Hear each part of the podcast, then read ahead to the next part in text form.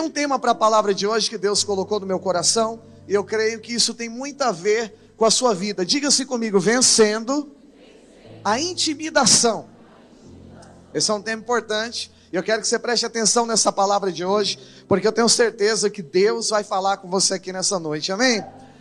Bom, irmãos, nos últimos cultos nós temos ensinado os irmãos a respeito de que, o que é essa igreja, né? Eu ando bastante preocupado com isso, porque é, nós precisamos entender a essência do que é a igreja do Senhor e o nosso, a nossa prática, o nosso comportamento como igreja, né? Sermos pessoas cheias do Espírito Santo, de nós praticarmos o fruto daquele que nasceu de novo. Quem nasceu de novo aqui?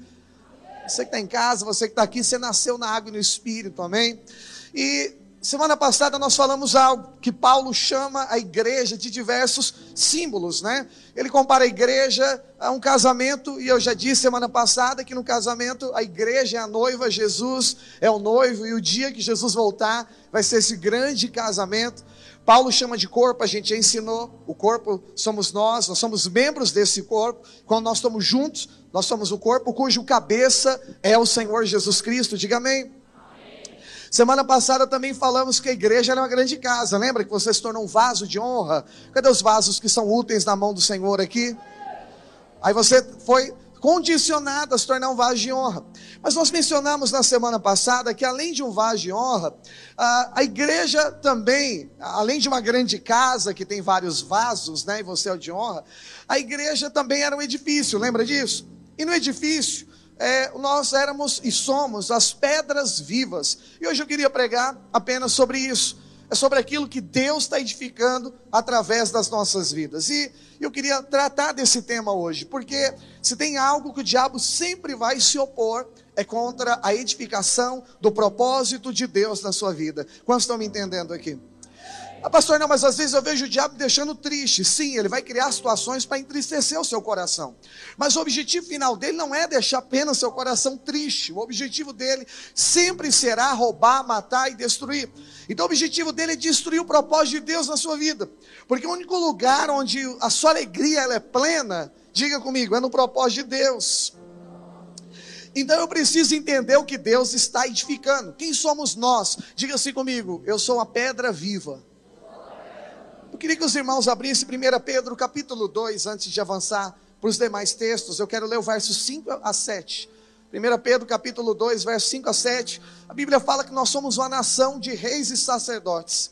Então, se nós somos um edifício, nós somos a pedra, na verdade, e juntos nós somos edificados para nos tornarmos a casa de Deus.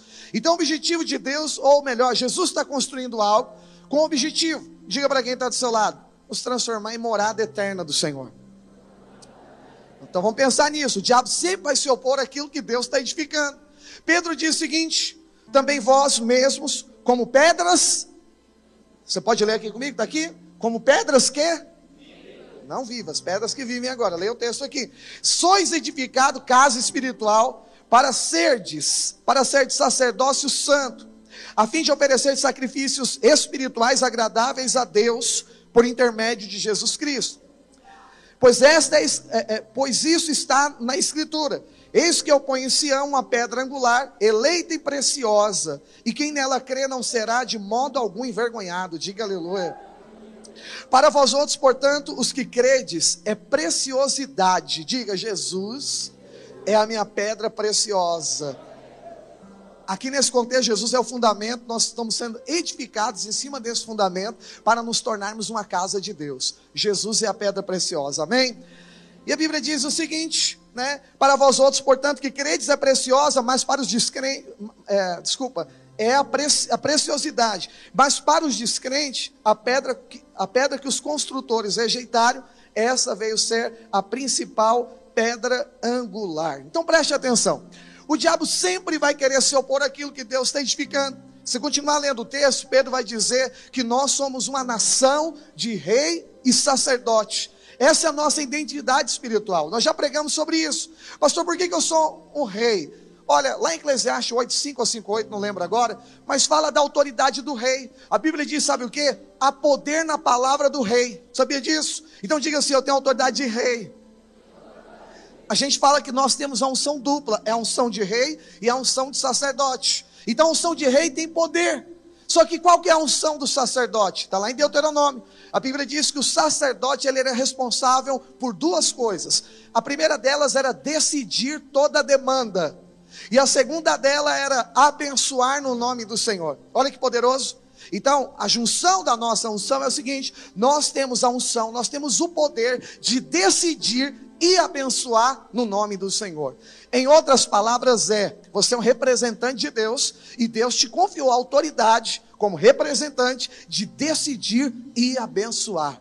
É por isso que nós falamos que o futuro vai ser como você pedir, vai ser como você decidir. É baseado na unção que o Senhor derramou sobre a sua vida. Diga, eu sou rei. Diga, eu tenho poder nas palavras. Diga, eu sou sacerdote. Eu decido e abençoo no nome do Senhor. Pedro vai além. Então ele classifica e diz que nós somos uma nação de reinos, de rei e sacerdote. Então essa é a sua identidade espiritual. Guarda isso que eu estou introduzindo, só para ficar mais claro onde eu quero chegar na palavra de hoje. Então diga, eu sou uma nação. Faço parte de uma nação de rei e sacerdote. Posso ouvir um amém? Agora preste atenção, pastor, mas o tema não é intimidação? Sim, eu vou chegar lá. Todas as vezes que o diabo quiser te intimidar, quiser parar isso que Deus está edificando, essa revelação que eu estou te ensinando, você já tem aprendido aqui, todas as vezes ele vai começar pela sua identidade. Sabia disso? Porque se parar quem você acredita que você é em Deus, vai parar completamente sua vida. Quantos lembram da tentação do Senhor Jesus no deserto? O diabo chegou por três vezes, nas três tentações, nos três momentos da tentação, ele diz o seguinte: se tu és o filho de Deus, lembra disso? Em cada parte era isso: transforme essas pedras em pães. Se você é filho de Deus, joga-te daqui que está escrito, Ele dará ordem aos anjos a seu respeito. Se você é filho de Deus, curva diante de mim, me adora, eu vou te dar todos os reinos que foi dado a mim dessa terra, eu dou, eu dou a quem eu quiser. Então preste atenção, sempre o diabo vai querer atingir a sua identidade, porque isso tem poder de parar você. Então é importante, dentro do cristianismo, nós sabemos quem nós somos. E no domingo passado eu falei a respeito da nossa maturidade espiritual. Na verdade, esse assunto está no meu coração. Eu creio que nós precisamos crescer mais no Senhor. Quantos entendem que precisam crescer mais em Deus? Quantos aqui querem amadurecer mais no Senhor? Amadureça no Senhor mesmo. Eu disse ontem aqui na nossa formatura que quando a gente amadurece, falei até domingo passado também, nós temos acesso a coisas maiores, nós podemos ir em determinados lugares, nós podemos fazer determinadas coisas, porque a idade permite, a maturidade te coloca em outro contexto de vida. Se a maturidade natural te coloca, quem dirá a maturidade espiritual? A Bíblia diz lá em Gálatas 4: se o herdeiro for imaturo, nada difere de um escravo. É como se eu tivesse tudo, mas como eu não sei da minha identidade, eu não desfruto de nada. E que eu quero dizer que você tem muito mais coisa do que você imagina em Deus. Você vê disso? Por causa da obra da cruz, a obra do Senhor Jesus. Foi te dado acesso a todas as coisas, diga amém. Então preste atenção. Meu desafio para você nesse semestre é cresça em todas as coisas, amém? Eu vou abrir meu coração de pastor para você. Eu quero crescer mais. Eu quero avançar em Deus. Eu quero é, fluir mais nos dons. Eu quero conhecer mais da palavra de Deus. Eu quero amar mais. Eu quero chorar mais. Eu quero ser mais cheio do Espírito Santo. Eu quero prosperar mais. Eu quero que essa igreja cresça mais. Eu quero que a minha família seja mais abençoada. Eu quero é, desfrutar de tudo que Deus tem para mim nessa vida. E eu queria fazer um desafio para você também. Se encha mais do Senhor nesse tempo. Deseja coisas maiores em Deus, porque Deus tem isso para nós nessa geração. Diga amém. Diga assim: Eu vou crescer em Deus. Então, para isso, você tem que entender: alguém não quer que você cresça. Se Jesus está edificando o caráter, a identidade de Deus em você, nós temos o opositor. Quem é o opositor? Diga para o irmão que está do seu lado: é o diabo. O diabo sempre vai querer parar a obra de Deus na sua vida. E aí o caminho que ele vai utilizar sempre vai ser esse. Diga assim comigo: intimidação. Pastor, o que, é eu é, me sentir é, intimidado? É quando a sua identidade ela foi atingida. Você se sente fraco, você crê em todas as coisas, mas parece que você não consegue praticar aquilo que você crê. Você até sabe o que deveria fazer nessa crise que talvez você esteja passando, ou você não tem força para fazer. Você sabe o, a cartilha do negócio, mas parece que quanto mais você sabe, pior é, parece saber. Já percebeu isso? Porque parece que é aí que você não faz mesmo. Mas é o que, pastor? Que loucura que é essa? Sim, chama-se intimidação espiritual. É quando você se sente intimidado, sua vida parece que de fato ela paralisa. As coisas não avançam, não crescem como elas devem, elas não acontecem da forma que Deus gostaria que acontecesse. Diga para quem está do seu lado, hoje ele vai quebrar a intimidação. Posso ouvir um amém? Diga para ele assim: você vai abençoar, você vai decidir. Você já percebeu quando você fala, ah, não consigo decidir determinada coisa, até queria, mas eu não consigo. Sabe o que é isso? Foi mexeu na sua identidade. Porque foi dado poder para você decidir abençoar no nome do Senhor. Pastor, até queria, mas eu não consigo. O que, que aconteceu? Você foi intimidado, tocou na sua identidade e você não consegue usufruir daquilo que é herança, que é a autoridade que Deus deu na sua vida. Mas hoje nós vamos quebrar todo espírito de intimidação aqui. Você vai crescer em todas as áreas da sua vida. Diga aleluia. Então preste atenção, quero usar um contexto aqui da palavra de Deus. Naquela época, na velha aliança, Deus habitava, se manifestava através de templos. Hoje o templo não é mais uma parede, não é mais um prédio. O templo somos nós, amém, meus irmãos? Você acabou de ler: pedras que vivem, somos edificados, casa para Deus. Hoje Deus reside dentro de nós. Mas eu quero usar o exemplo da velha aliança aqui, apenas para você aplicar na sua vida, porque hoje nós somos o templo vivo do Senhor. E o que, que aconteceu aqui nesse contexto? Os irmãos sabem que o primeiro templo foi o templo de Salomão. Com o passar do tempo, esse templo foi destruído. Então Deus estabeleceu uma segunda casa e começou uma reconstrução em Esdras capítulo 4. E esse era o templo, famoso templo de Zorobabel. Porém, quando os alicerces estavam sendo colocados, quando a casa estava sendo edificada, é, Artaxerxes, que era o rei da, da, da, Síria, se levantou contra os hebreus, construíram uma mentira, falaram que eles iriam é, se rebelar, estavam construindo um templo justamente para se rebelar, e a obra foi paralisada. Consegue aplicar nos dias de hoje? Sempre que existir uma edificação de Deus, haverá sempre um espírito de intimidação querendo destruir aquilo que Deus está construindo. O diabo sabe que ele não tem acesso na sua vida. A palavra de Deus diz que os escolhidos do Senhor, o maligno não toca. Sabia disso? Fala para quem está do seu lado. Você sabia que o diabo toca nele? Fala, o diabo não pode nem tocar em você. Se você tocou, porque você não é, amém? quem não tocou, não sinta acusado. Mas é verdade, o maligno não toca naquele que é escolhido. Pastor, então como é que o diabo age? O diabo age usando muitas vezes você mesmo para abalar aquilo que Deus fez. Por isso que ele mexe na nossa identidade. O prejuízo é muito maior. Sabedor de que ele não pode atingir você, ele vai criar situações e muitas vezes vai atingir através das suas decisões. Então, quando ele coloca o medo, ele gera a incredulidade. A incredulidade faz você decair da graça, você duvida do caráter de Deus, e aí você perde o acesso às promessas que Deus tem para a sua vida. E é interessante como isso é uma crescente. Então, eu quero usar esse contexto aqui, porque aqui conta exatamente sobre uma intimidação. Então, vamos lá. Então, eles estavam construindo uma casa para Deus, estavam no meio de uma edificação para o Senhor, e eles começaram a ser atingidos. Vamos ler o texto? Esdras capítulo 4, eu vou falando, o irmão vai projetando para não perder tempo olhando para trás, amém? Esdras 4, 23 diz a palavra de Deus até o verso 24. Ah, esse aqui era o contexto, amém? Depois de lida a cópia da carta do rei Artaxerxes, é, perante Reum, Sinsai e o escrivão e os seus companheiros, foram eles apressadamente a Jerusalém e aos judeus, e de mão armada os forçaram para. É, é, os forçaram a parar com a obra. Preste atenção. Eles vieram oprimir, intimidar para fazer o quê? Diga, parar a obra. Versículo 24 conta que teve sucesso, porque diz que cessou, pois, a obra da casa de Deus, a qual estava em Jerusalém. E isso até o segundo ano do reinado de Dário, ou Dario, é, que era rei da Pérsia. Preste atenção aqui.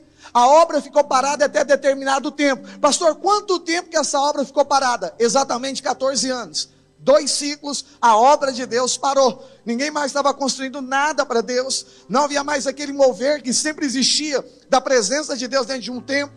Era como se Deus não tivesse casa. Era como se Deus não habitasse no meio dos homens, dentro da velha aliança. Ah, diz ainda a palavra de Deus mais para frente, Esdras capítulo 5, versículo de 1 a 2. Essa obra agora começa a ser reedificada.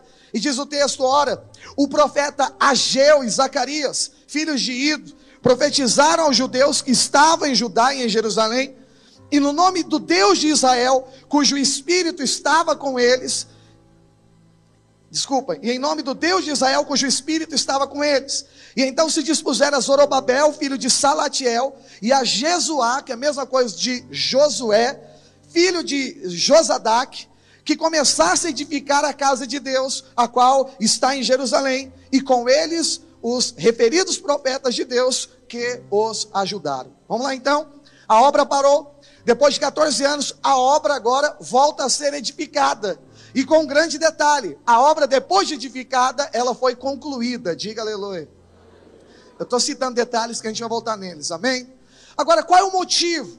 Por que a obra parou? Nós aprendemos. Foi uma opressão, foi intimidação. Agora, como é que essa obra voltou? Teve uma, um detalhe importante. Fala para quem está do seu lado. Deus usou dois profetas. O que que simboliza os profetas de Deus? É literalmente uma visão de Deus. É uma boca de Deus aqui nessa terra. Então era uma intervenção de Deus. Então por que, que a edificação recomeçou e ela concluiu? Foi quando foi trazida para os homens uma visão de Deus. Eu tenho expectativa nessa noite de também ser um profeta de Deus para essa geração.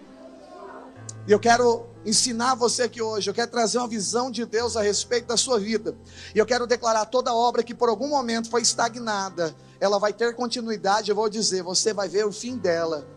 Você vai ver as coisas sendo concluídas, seja em coisas particulares da sua vida, mas principalmente na sua identidade espiritual, quem você é em Deus. Você vai perceber a coisa acontecendo na sua vida. Diga aleluia. Pastor, mas por que então eles voltaram a edificar? É importante entrarmos nisso. Não foi simplesmente porque desceu e falou, é o que foi falado, o que foi dito, o que foi diagnosticado. Sabe, irmãos, nem sempre as coisas são aquilo que você está vendo. Sabia disso? Você agora que é espiritual precisa fazer uma leitura espiritual. Não dá para você traduzir o espiritual pelo contexto humano. Muitas vezes ele é consequência, às vezes está distorcido. Vou te dar um exemplo. Às vezes parece que está acontecendo nada na sua vida. Você não ouve nenhum sinal, nenhuma bênção, nada acontecendo, mas no mundo espiritual Deus está trabalhando ao seu favor. Já ensinamos isso tantas vezes aqui. José dentro da cadeia, podia ser só mais um dia, mas naquele dia Deus estava mandando o faraó na madrugada chamar ele. Daniel lá na cova dos leões, depois ele dentro da Babilônia, 21 dias lá dentro, orando, jejuando, parecia que era nada. Mas do vigésimo dia para o vigésimo primeiro, a Bíblia diz que desde o primeiro dia Deus já havia liberado a benção. Mas agora imagina, vigésimo dia hoje, amanhã vigésimo primeiro, parece que não tem nada, mas amanhã ia mudar completamente a sorte dele. Então o mundo espiritual é muito dinâmico. Então nem sempre o que está acontecendo aqui é o que está acontecendo no mundo espiritual. Então fala para o irmão que está do seu lado, tem uma visão espiritual. E eu espero que essa palavra quebrar muitos paradigmas aqui hoje. Amém, meus amados irmãos? Então o que, que aconteceu? Apareceu dois profetas do Senhor e eles trouxeram uma direção. Eu quero ler com os irmãos Esdras, capítulo 6, versículo 14. Ah, eu li já esse texto, já, né? Ainda não? Esdras capítulo 6, versículo 14 e 15. E os, anciãos, e os anciãos dos judeus iam edificando e prosperando em virtude do que profetizavam os profetas Ageu e Zacarias, filho de Ido e edificaram a casa e fizeram o que, meus amados irmãos? Terminaram, segundo o mandato de Deus e segundo o decreto de Ciro, de Dário e de Artaxerxes, rei da Pérsia. E acabou-se esta casa no dia terceiro do mês de Adar, no sexto ano do reinado do rei Dário. Então preste atenção. Por que, que então a obra deu continuidade e ela finalizou? Por causa de uma profecia. Deixa eu dizer algo para você. É muito importante você andar com quem vê o céu. Sabia disso, irmão? É muito importante você andar com pessoas que têm experiências espirituais. É muito importante você considerar uma palavra de um culto de domingo, porque ela é uma visão de Deus para você. O que seu líder compartilha lá na célula é direção de Deus para a sua vida. É muito bom andar com quem vê o mundo espiritual, quem tem esse prisma espiritual para avaliar, porque é mais seguro para você, como eu disse, mostra coisas que a gente não está vendo. E aí Deus levanta esses dois profetas, e eles veem alguma coisa e comunica a a, a Zorobabel, que era o governador, e a Josué, que era o sacerdote. E é interessante que eles também transmitem algo para a nação. Lembra que nós pregamos aqui que nós somos uma nação de reis e sacerdotes? É interessante que a gente encontra essas figuras da nossa identidade na boca de cada, uma, de cada um desses profetas, dentro desse contexto que nós estamos tratando, que é a resistência na edificação da obra de Deus. Vamos entender cada uma delas então nesse culto aqui de hoje. Diga para quem está do seu lado: Deus vai te reerguer hoje aqui. Então, a primeira coisa que aconteceu aqui, é importante nós entendermos isso. Então, o profeta Ageu primeiro faz uma identificação. Que tipo de profecia, que tipo de visão foi essa que recompôs, que trouxe novamente a edificação da casa de Deus? A primeira delas está lá em, em, em Ageu, capítulo 1, versículo 4. E essa primeira profecia foi para a nação, ou seja, para os judeus que estavam ali. E diz a palavra de Deus o seguinte: como é que ele tratou essa intimidação?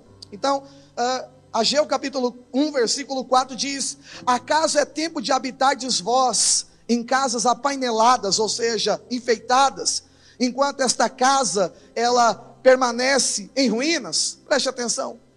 Então, o profeta agora está diagnosticando qual era o problema. Aonde que estava acontecendo a resistência? Como é que vai mudar esse, esse cenário? O que, que os, os judeus estavam fazendo naquela época?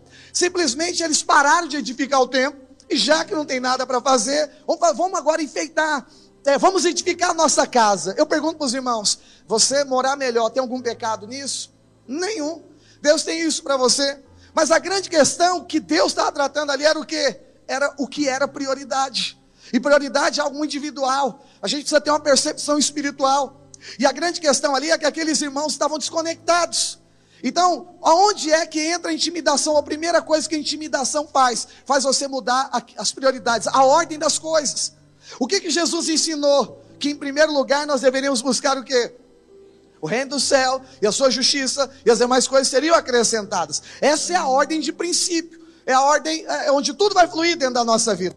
Mas o interessante aqui dentro desse contexto é que justamente ah, o espírito de intimidação trouxe uma alteração de valores. Deixa eu dizer algo para os irmãos. Sempre que nós ah, estivermos no momento de intimidação espiritual, a primeira coisa que a gente vai fazer, sabe o que é? Parar de fazer aquilo que Deus mandou a gente fazer. A gente vai mudar a ordem.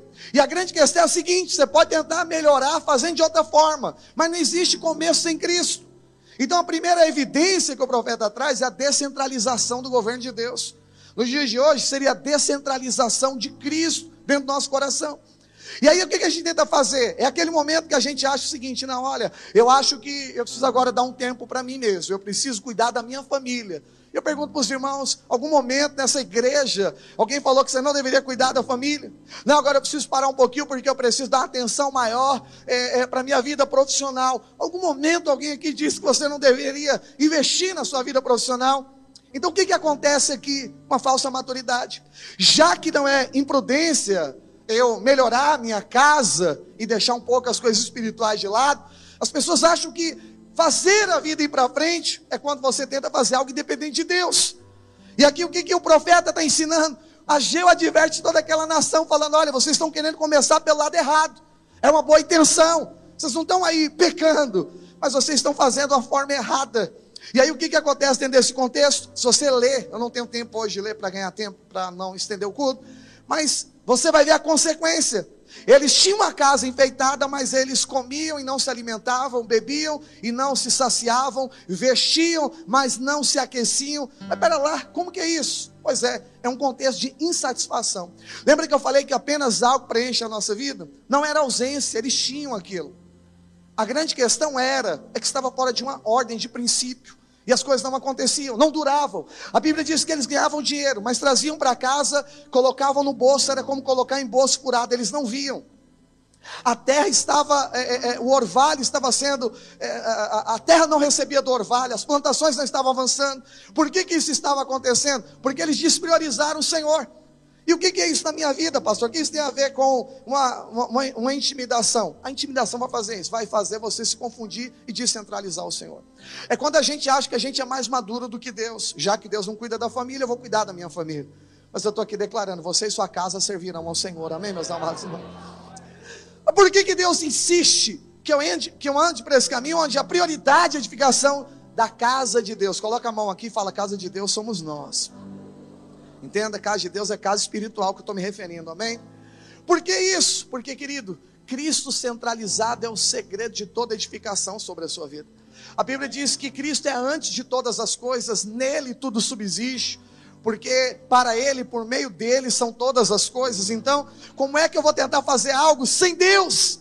E muitas vezes a gente se aventura a fazer isso, sabia, Divan? Nós vamos tentar ser feliz sem Deus. Já que essa aventura de igreja não deu certo, vamos tentar fazer do nosso jeito para ver se o negócio dá uma despertada melhor. Mas o que, que o profeta estava dizendo? O profeta estava dizendo o seguinte: para trazer uma reorganização, começa por esse lado aqui, começa organizando as coisas espirituais.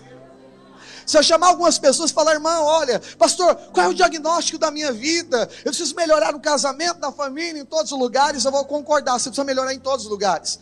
Mas a, o começo é, comece pelas coisas espirituais. Você não vai conseguir para a gente de outro jeito. Não, mas eu preciso decidir, eu preciso realizar, eu preciso fazer tanta coisa. Eu creio que você precisa, mas a que você necessita é colocar o reino de Deus em primeiro lugar na sua vida. E você vai perceber que todas as coisas elas vão permanecer. Você não vai perder tempo edificando algo que daqui a pouco vai estar desconstruído. Então o que, que o profeta está dizendo para eles? A reorganização começa dessa forma. Volta a edificar a casa, que as demais coisas vão começar a acontecer na vida de vocês. Diga aleluia. Então preste atenção. Para a nação, o que, que o profeta Ageu diz? É tempo de edificar a casa de Deus. Diga para o irmão que está do seu lado: é tempo de nós edificarmos a casa do Senhor. Diga para o seu irmão: não começa sem Cristo. A Bíblia diz também: sem Ele, nada do que foi feito se fez. Então, se nós queremos construir algo, Cristo precisa ser o centro da nossa vida. Diga aleluia. Agora entra o profeta Zacarias na história. Então Ageu está profetizando para a nação. Zacarias agora vai falar com o governador e vai falar com o sacerdote. Também tem a ver com a nossa identidade. Lembra que toda opressão vai atingir a nossa identidade? A primeira é desorganizando, nos distanciando da solução. Você já percebeu que a primeira coisa que a pessoa faz quando ela está mal é abandonar as coisas de Deus? Já percebeu isso? Não vai mais na célula, não vai mais no culto, sai do grupo, acontece alguma coisa, sempre. Isso, isso não é de hoje, irmão. Não é de hoje. Elias, quando frustrou espiritualmente, sabe a primeira coisa que ele fez? Ele entregou o ministério dele. A Bíblia diz que ele foi em Bersebe e devolveu o seu moço. Por que, que eu acho que a fonte da minha solução é a fonte do meu problema? Sabia disso? Sabe o que aconteceu depois? Ele pediu morte, pegou depressão, porque não tinha mais ninguém com ele. Aí, para não morrer, Deus, Deus, deu, Deus deu para ele discípulo. Aí ele foi arrebatado. Diga aleluia. Fala para quem está do seu lado, eu sou a solução do teu problema, irmão. Sabia disso? Ah, não suporto gente. Não, gente é a solução do seu problema. Elias foi arrebatado porque Deus deu gente. Sem gente ele queria morrer. Por isso que eu não vivo sem os irmãos. Aleluia. Mas é verdade. Sempre a pessoa vai pelo lado errado. Vai distanciar da solução.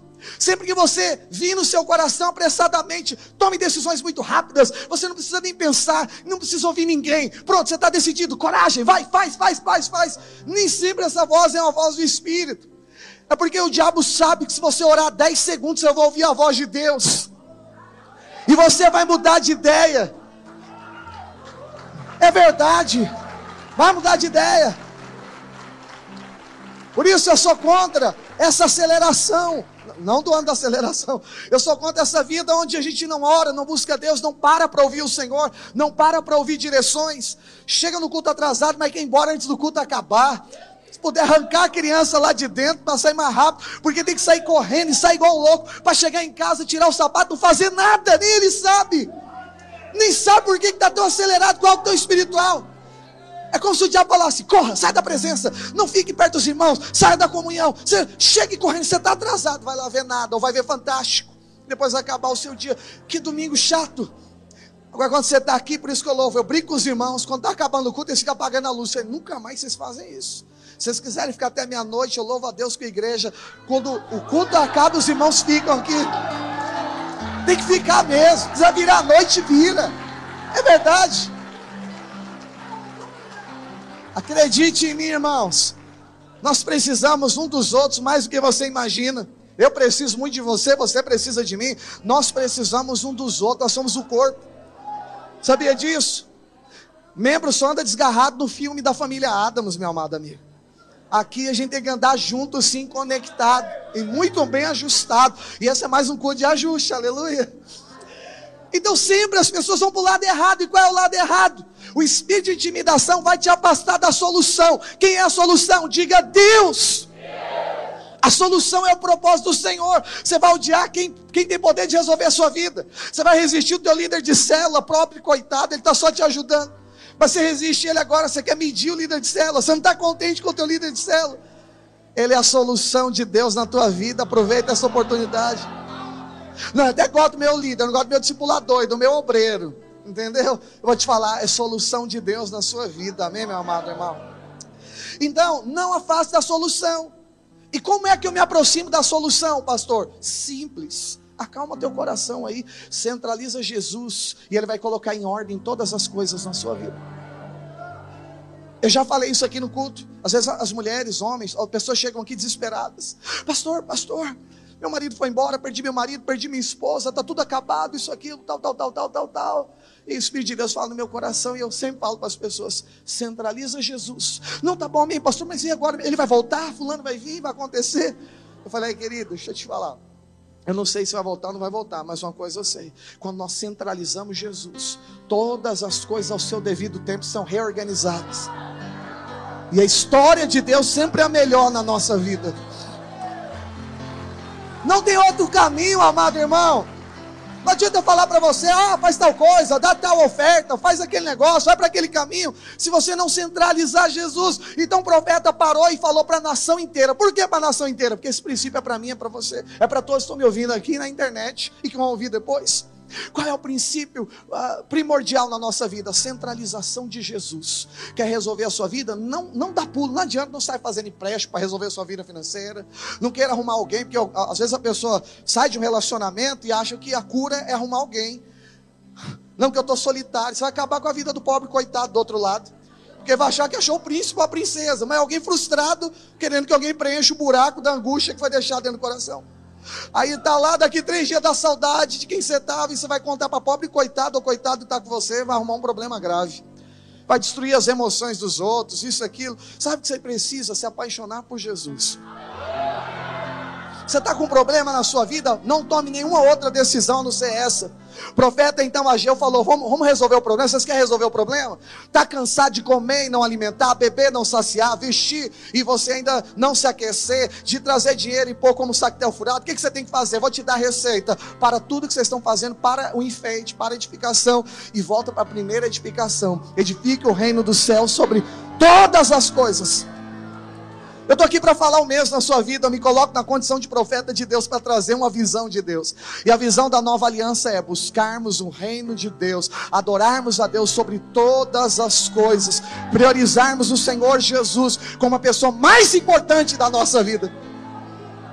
Jefferson, não é que Deus precisa de adoração, é que nós precisamos de Cristo sobre a nossa vida. Diga aleluia. Agora entra o profeta Zacarias aqui no contexto. Esses dois caras estavam participando da edificação. Pastor, eu quero reedificar a minha vida. Então comece tendo uma visão de Deus. Gruda nos seus líderes, gente que está vendo o que Deus está vendo. Se alimente da palavra de Deus. Firma a sua vida em princípios da palavra de Deus. Isso vai ser luz para o seu caminho. Vai ser saúde para os seus ossos, diz a palavra de Deus. Vai ser direção para você. Você não vai tropeçar, você não vai errar. Ouça aqueles que Deus colocou na sua vida. E o que, que eles fizeram? Trouxeram para perto, falaram, vamos edificar junto. Zacarias e Ageu falou, estou junto com vocês. Então vá ouvir na direção de Deus. Agora Zacarias vai falar para que tipo de gente? Ele agora chama agora Josué, o sacerdote. E ele começa a puxar a causa da intimidação, aonde o diabo estava agindo. E ele começa também a propor a solução de Deus. Quantos querem aprender aqui? Então o segundo grupo, a segunda a identidade é a identidade sacerdote. Então, depois de te tirar do corpo, da nação, do relacionamento de igreja, ele agora vai querer atingir a sua identidade sacerdotal. Quem você é diante do Senhor? Qual é o efeito da identidade sacerdotal? Diga assim: decidir e abençoar. Guarda só essa. Aonde é que o universo que vai afetar aqui? Das decisões, da bênção. Você vai achar que você não tem direito a nada, que você não pode fazer nada, que você não tem poder para decidir, embora você queira. Você vai achar que não consegue fazer as coisas que são certas, embora você saiba, até gostaria de fazer, mas você vai falar que não tem força e vai falar assim, mas eu até tento, o que está acontecendo comigo? Vai sentir dessa forma, preterido. Mas o que eu quero dizer para você hoje é que Deus está trazendo a visão do céu para essa igreja. Zacarias capítulo 3 projeta, versículo de 1 a 5, diz a palavra de Deus assim: E Deus me mostrou o sumo sacerdote Josué o qual estava diante do anjo do Senhor. Anjo do Senhor aqui está em letra maiúscula. Esse anjo do Senhor representa o Senhor Jesus Cristo.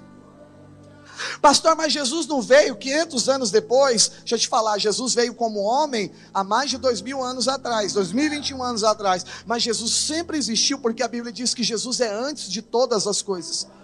E todas as coisas foram criadas por meio dele. E sem ele, nada do que existe existiria.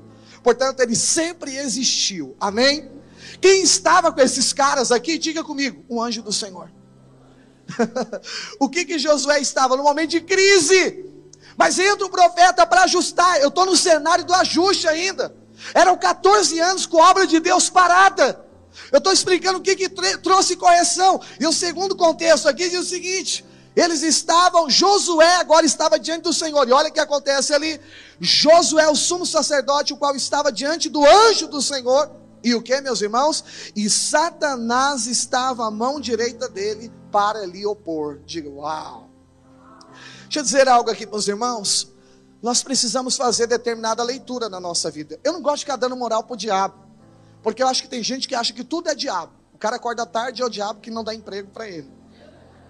Ele trata a mulher mal, fala que o diabo está se levantando contra o casamento.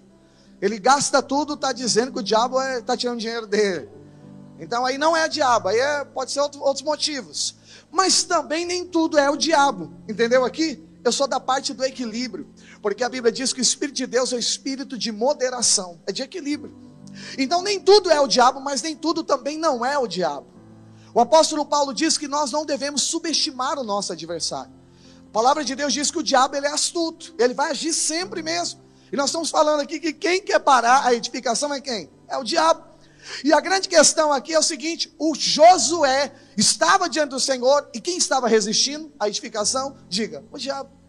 Deixa eu te falar, se tem alguém que não é interessado na edificação de Deus na sua vida, é o diabo, meu amado irmão. Esse papo de sermos igreja, que as pessoas querem ser igreja do jeito delas, né? tem que satisfazer o jeito deles, o importa é que as pessoas sejam felizes, em detrimento de propósito, de princípio, está errado. Não é a Bíblia que tem que se adaptar a você, eu e você temos que nos adaptar à palavra de Deus. Irmãos, eu estou muito convencido de pregar isso nessa geração. Eu não vou permitir que a nossa igreja desenhe um Deus para eles. Porque o nosso Deus não é assim. Se, se o homem nunca agradou a Deus, vai ser agora que na versão 2022 que vai, vai agradar a Deus. Só tem uma forma de agradar a Deus: é quando Jesus está em nós. Então a grande questão aqui é que havia uma opressão. Irmão, eu vou abrir meu coração para você aqui. Em alguns momentos da minha vida, eu vou resumir três anos para você não achar que eu estou opresso, amém? Mas às vezes eu ia sair na rua assim, eu sentia Falei, senti que é um espírito de violência. Que ia ter alguma coisa, ou ia ser assaltado, isso não é síndrome do pânico, não. Mas eu sentia espiritualmente. Então, alguma... Sabe como parece que o diabo quer fazer alguma coisa? O Espírito de Deus está te mostrando, mas está te mostrando para você orar, para você vigiar, para você tomar cuidado, para você andar com mais cautela, para você orar, para você depender do Senhor. Alguém já sentiu isso alguma vez na sua vida? Que não é síndrome do pânico? já senti. E o que eu fazia? Eu falei, vou ficar esperto, vou orar, vou buscar o Senhor. Outras vezes eu senti assim espírito de morte. Um dia Deus falou claramente que o diabo queria me matar. Você acredita nisso, irmão? Senti isso claramente. Falei com alguns irmãos, oramos. Falei, Senhor, todos os dias eu estava ligado nisso. Parecia que havia um. Sempre há, né, com todos nós, um ódio muito grande. Falei, que coisa interessante. Né, se tornou tão nítido aquilo. Em outras vezes eu senti o seguinte: Deus falou, Ezequiel, ora para te colocar dentro do coração das pessoas. Pastor, por que, que Deus pede para a gente orar se Ele já sabe e não põe lá dentro? Porque até a salvação começa crendo e confessando. Porque tem uma forma de Deus fazer as coisas na terra, só de alguém pedir. Amém? Porque no céu a vontade é perfeita, na terra não é. Por isso eu oro Pai Nosso. Seja feita a sua vontade na terra, na terra, assim como ela é feita no céu. Você está chamando, você só precisa chamar. Deus vai fazer a vontade dele. Amém? E Deus falou comigo, ore para colocar, para te colocar dentro do coração de pessoas. Eu senti em vários universos isso. Eu sabia que isso é para eu ser honrado, para eu ser abençoado, para eu não ser resistido pelas pessoas, para que eu possa pregar aqui você receber a palavra, porque se você estiver contrariado comigo, você não vai receber a palavra que não é minha e que é de Deus. Então eu acho que é uma oração sábia. A Bíblia diz que você tem que ter favor diante de Deus e favor diante dos homens. Então é sábio você fazer isso. Mas por outras vezes eu também entendi que na verdade é que o diabo queria colocar confusão na cabeça de pessoas. E eu percebi claramente, houve um tempo, período da minha vida, que do nada surgia gente que nem era da igreja, de tantos outros lugares, tantas situações que não tem nada a ver com o contexto, mas você percebia que era o, o diabo, assim, confundindo a mente, não tinha explicação, que a pessoa não se convencia de que ela estava equivocada. E eu só, só me restava orar e falar, Senhor, o Senhor sabe de tudo. Mas resolvia um, já aparecia outra situação, aparecia outra. Até falei com os irmãos da minha equipe aqui, eu falei, irmão, né? Os problemas, olha, eu mostrava para eles, olha como vai surgindo. Ele falou, pastor, mas que absurdo. Eu falei, pois é, mas é um tempo da nossa vida que alguma coisa assim acontece. Aí eu pergunto, de onde vem esses levantes? Fala para o irmão que está do seu lado, do diabo. A Bíblia diz que o diabo está ao nosso derredor. Diga assim, derredor. Não é redor, é derredor. Porque quem está ao seu redor? Salmo 34, 7 diz que os anjos do Senhor estão acampados ao redor daqueles que os temem e os livra. Só que Pedro diz que o diabo está ao vosso derredor, é, é, rugindo como leão, buscando a quem possa tragar. Então, quem está ao nosso derredor? O diabo. Quem estava lá diante de Josué? O diabo, acusando, oprimindo. Então, preste atenção aqui, na identidade sacerdotal, o que, que estava acontecendo? Fala para o irmão que está do seu lado. Diga assim: ele estava sendo resistido pelo diabo. Então, o que que para a edificação da obra de Deus na sua vida? Diga assim: resistência maligna. Você tem que identificar. Aliás, vai ter jejum de 40 horas daqui a algumas semanas aqui na nossa igreja. O último final de semana é para você jejuar. Porque a Bíblia diz: se você resistir ao diabo, ele vai fugir de você. Não é sair da sua presença, é fugir. Sabe por quê? A sua resistência em Deus é, é como se fosse um levante divino contra toda a opressão do diabo. Diga aleluia. Então, jejum e ora, você está percebendo? Pastor, na minha vida financeira é uma resistência danada, nada acontece. Identificou que é espiritual, então é hora de jejuar. É no meu casamento, pastor, a gente fala lá em casa, ele falou nada, mas já viram uma confusão. Resistência, agora sim, sim, você identificou, é algo maligno, então você vai repreender. Vai brigar com o marido, com a esposa, você vai jejuar, você vai orar, você vai falar com Deus agora. Você identificou que o negócio espiritual, agora vai resolver. Era o que o, sacerdote, o profeta Zacarias estava dizendo. Josué estava diante do Senhor e quem estava do lado dele era o diabo para acusá-lo diante do Senhor. Fala para quem está do seu lado, mas o Senhor continua com você, meu amado irmão. Posso ouvir um amém? E o que, que aconteceu ali? O Senhor repreendeu a Satanás, olha que poderoso. Então, ainda que ele esteja se levantando contra você, não há acusação para aqueles que estão em Cristo Jesus, que não andam segundo a carne, mas segundo a vontade do Espírito. Diga aleluia. A segunda coisa que acontece ainda ali é que, vamos continuar lendo o texto aqui, eu me estendi muito. Versículo 2. Mas o Senhor disse a Satanás: O Senhor te repreende, ó Satanás. Sim, o Senhor que escolheu Jerusalém te repreende. E ele diz o seguinte, falando agora novamente do sacerdote Josué: Não é este um tição tirado do fogo? Preste atenção. Um tição tirado do fogo é como se, na verdade, um tronco já tivesse queimado tudo que tinha para queimar. Não tem mais nada. É um carvão. Sobrou mais nada. O que, que Deus estava dizendo? Que como é que estava? A resistência produziu o que na vida de Josué? Ele estava esgotado. Não tem mais nada para ser feito. Alguém aqui já chegou no nível de esgotamento? Eu já cheguei. Fala, não dá mais, não consigo, não vou, não tenho mais força, sei do que, que é, mas não tem mais nada, apagou. Era esgotamento. Agora, que coisa interessante que diz o texto aqui. Ele diz: não é um tição tirado do fogo. E aí o que, que acontece aqui? Deus esperou chegar o fim. Quando nós chegamos como tição, é quando não tem mais nada para queimar, não tem mais argumento, acabou a nossa força. Mas o que, que diz a palavra de Deus? Quem estava do lado de Josué, fala para quem está do seu lado o anjo do Senhor.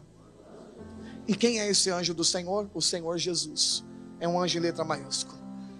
O que, que significa isso? A Bíblia diz que ele habita com aquele que está esgotado, aquele quebrantado de espírito, aquele que não tem mais nenhum vigor. Ele faz forte ao cansado e ele multiplica a força de quem não tem mais nenhum vigor. Que coisa interessante, ele estava desgastado. E aí, pastor, o que você me diz agora? Ótimo ambiente para Deus começar a fazer tudo na sua vida. Deus está falando, tá vendo? Ele chegou no limite. E porque ele chegou no limite, hoje eu vou começar a fazer algo novo na vida dele. que mais que diz o texto, versículo 3, ora, Josué trajado de vestes o que, meus irmãos? Sujas. Estava diante de quem? Do anjo. Meu Deus, o que é isso agora, pastor? Além de esgotado, além de resistido, qual era a grande questão aqui? Ele estava com veste suja. Eu quero que você preste bastante atenção. O que, que simbolizam vestes sujas? Diga do seu irmão assim: pecado. Eu, eu sou pastor, eu preciso ensinar, porque nós cremos na nova aliança que o Senhor perdoa os nossos pecados. Mas na mesma nova aliança, Ele diz para nós não pecarmos mais. Também diz que aquele que é filho de Deus não vive na prática do pecado. Eu quero dizer algo para você. O que, que resiste dentro da nossa vida? Aqui está dizendo. Olha, Josué, o que está resistindo são suas vestes sujas. E como Josué é nossa identidade sacerdotal, tem a ver com a gente. Sabe, irmãos, o pecado tem poder de parar a obra de Deus na nossa vida, de estagnar tudo que você está vivendo, de destruir tudo que você está construindo. Por isso que o Filho de Deus não vive na prática do pecado.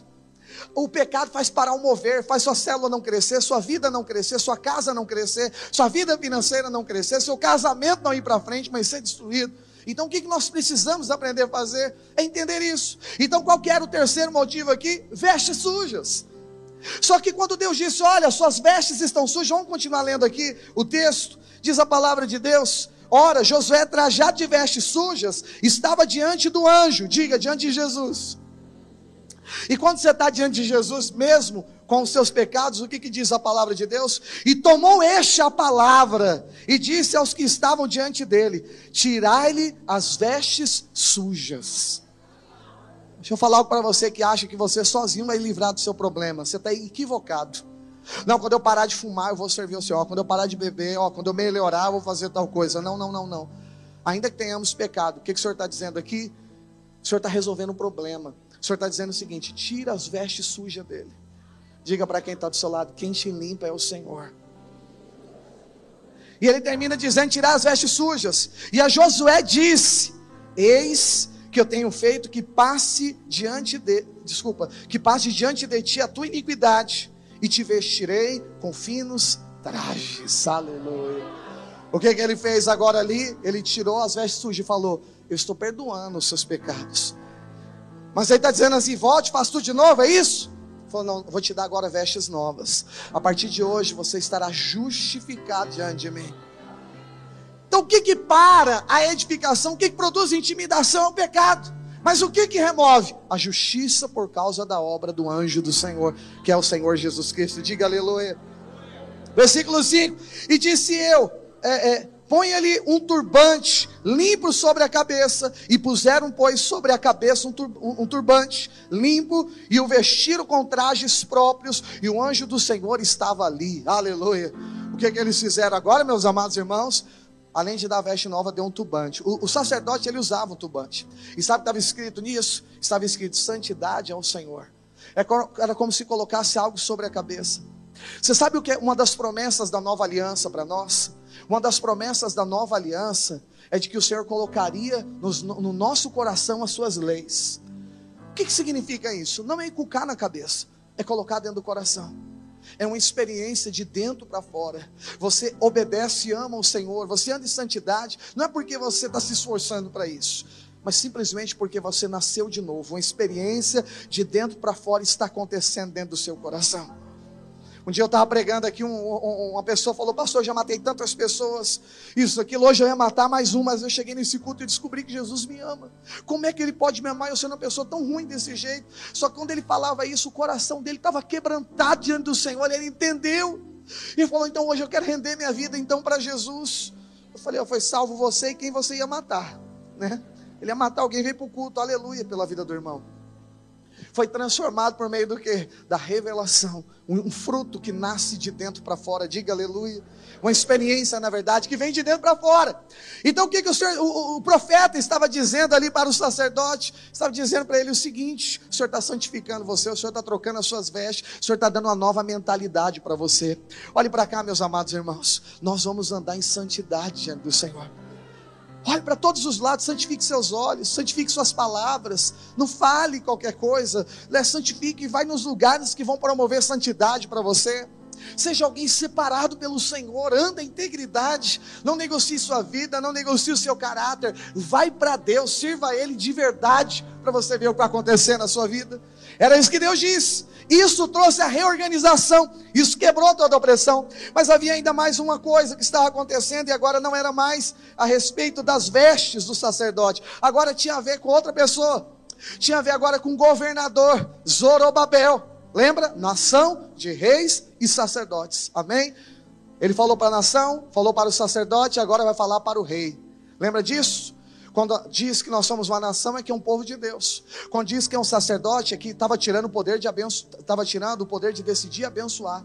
Mas a Bíblia diz que a autoridade do rei é que foi dado poder nas palavras do rei. É quando as nossas palavras são tiradas dos nossos lábios. É quando a nossa identidade é atingida. E o que, que acontece aqui nesse contexto? Zacarias capítulo 6, eu já queria chamar os irmãos do louvor já para subir aqui. Agora vai atingir a identidade de rei. Zacarias capítulo 4, versículo 6. E prosseguiu ele e me disse: Esta é a palavra do Senhor a Zorobabel. E o que, que ele disse para o governador Zorobabel? Não por força e nem por violência, nem por poder, desculpa, não por força nem por poder. Em outra tradução diz nem por violência, mas pelo Espírito, diz o Senhor dos Exércitos. Que interessante.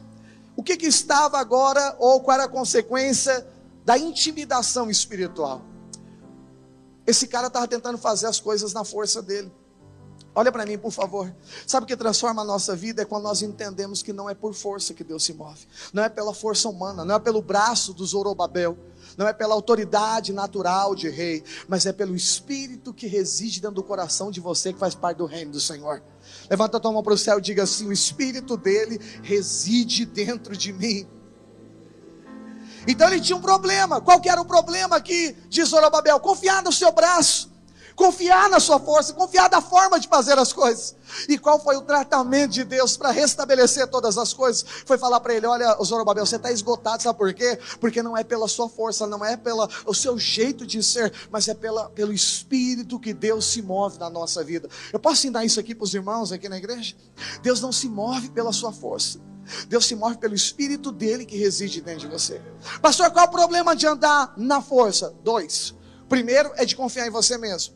E o segundo é pior. Você vai concluir que não vai dar certo, vai gastar toda a sua força e você não vai ter disposição de recomeçar nada, porque você vai falar que já tentou de todo jeito e não tem mais jeito de resolver a situação. Então esses são os dois extremos de confiar na sua própria força. O que, que estava acontecendo na cabeça do governador Zorobabel ali? Tinha uma carta dizendo, gente armada, dizendo que ia parar, que parou a obra, 14 anos, irmão, a coisa não avançava. Mas agora o Senhor está dizendo para ele a forma que ia resolver o problema. Sabe qual era o tamanho do problema desse cara? Era como uma montanha. Ele não podia resolver esse problema. Mas aí, quando ele entendeu, quando o Senhor quebrou o espírito de intimidação, olha o que o Senhor disse para ele: não é por força nem por violência, mas é pelo espírito. Ele termina dizendo, versículo 7, projeta para nós. Olha o que Deus diz: Pode tirar o aviso do carro. Quem és tu, ó grande monte? Diante de Zorobabel serás como uma campina. Olha que coisa interessante. De quem que era o problema? Era de Zorobabel. Que tamanho do problema que era? Era como uma montanha. Aliás, fique de pé no teu lugar, por favor. Nós vamos orar agora, amém? Que tamanho era o problema? Era como uma montanha. Ele não conseguia resolver. Ele estava esgotado porque não conseguia resolver o problema. Mas como é que o Senhor resolveu o problema? Diga para quem está do seu lado: o Senhor entrou na frente. Que interessante, não precisava agora o rei falar. Não precisava agora Zorobabel abrir a boca, ele não havia nem condição para isso, havia desanimado. Mas o que, que o Senhor disse para ele? Nem por força, nem por violência, mas é pelo Espírito que o Senhor vai falar. E o que, que o Espírito falou? Leia comigo aí, versículo 7. Quem és tu, ó grande monte? Diante de Zorobabel serás como uma campina. Deus estava dizendo: sabe esse problema, Zorobabel, que você está enxergando que é um desafio tão grande? Porque o Senhor está entrando na frente, Ele está dizendo: será como uma campina. Deus vai eliminar os problemas da sua vida que te impediam de você edificar a casa do Senhor. Sabe, às vezes a gente olha como algo insolúvel, a gente olha como uma montanha que não dá para atravessar, não consegue resolver. Mas o Senhor está dizendo para nós aqui nessa noite: por causa da identidade dele sobre a nossa vida, por causa do fluir do Espírito sobre a nossa vida, será como uma campina para nós resolvermos. E aí ele diz o seguinte: segura mais um pouco aí, só para nós concluirmos. E aí ele diz o seguinte, continuando lendo o texto: serás como uma campina, porque ele colocará a pedra de remate em meio de aclamações, haja graça, haja graça para ela. Que coisa interessante. Esse cara era o responsável, tanto é que o templo é o templo de Zorobabel. Ele é o responsável por construir uma casa aqui para Deus. Mas na sua força não está conseguindo fazer nada. Aí Deus pega e diz para ele o seguinte: Eu vou ensinar como é que resolve as coisas. Quando você colocar sobre esse monte, quando você colocar sobre essa edificação a pedra de remate, Quando você concluir entender que não tem a ver com você, você vai perceber que é pelo Espírito. Deixa eu explicar para os irmãos o que é uma pedra de remate. Coloca aqui aquela imagem que a gente usou no último texto aqui. Isso aqui era muros ou pontes ou, ou, portais antigos, né? Certamente sua churrasqueira tem uma estrutura parecida com isso. Quem é a pedra de remate aqui? É essa pedra do meio que você está vendo aqui que o mouse do irmão está mostrando. Qual é o objetivo dessa pedra? Ela é a única pedra que sustenta toda essa estrutura. Se você tirar essa pedra, essa estrutura ela vai desabar. Então se utilizava e ainda se utiliza essa pedra como na verdade para fazer essa para fazer grandes estruturas como essa. E o interessante é quanto mais peso, mais equilíbrio tem, mais resistência tem sobre essa edificação. E o que, que significa então essa pedra de arremate? Fala para quem está do seu lado. Significa Cristo. Significa Cristo sendo colocado no meio da edificação. O que, que Deus estava dizendo agora para Zorobabel?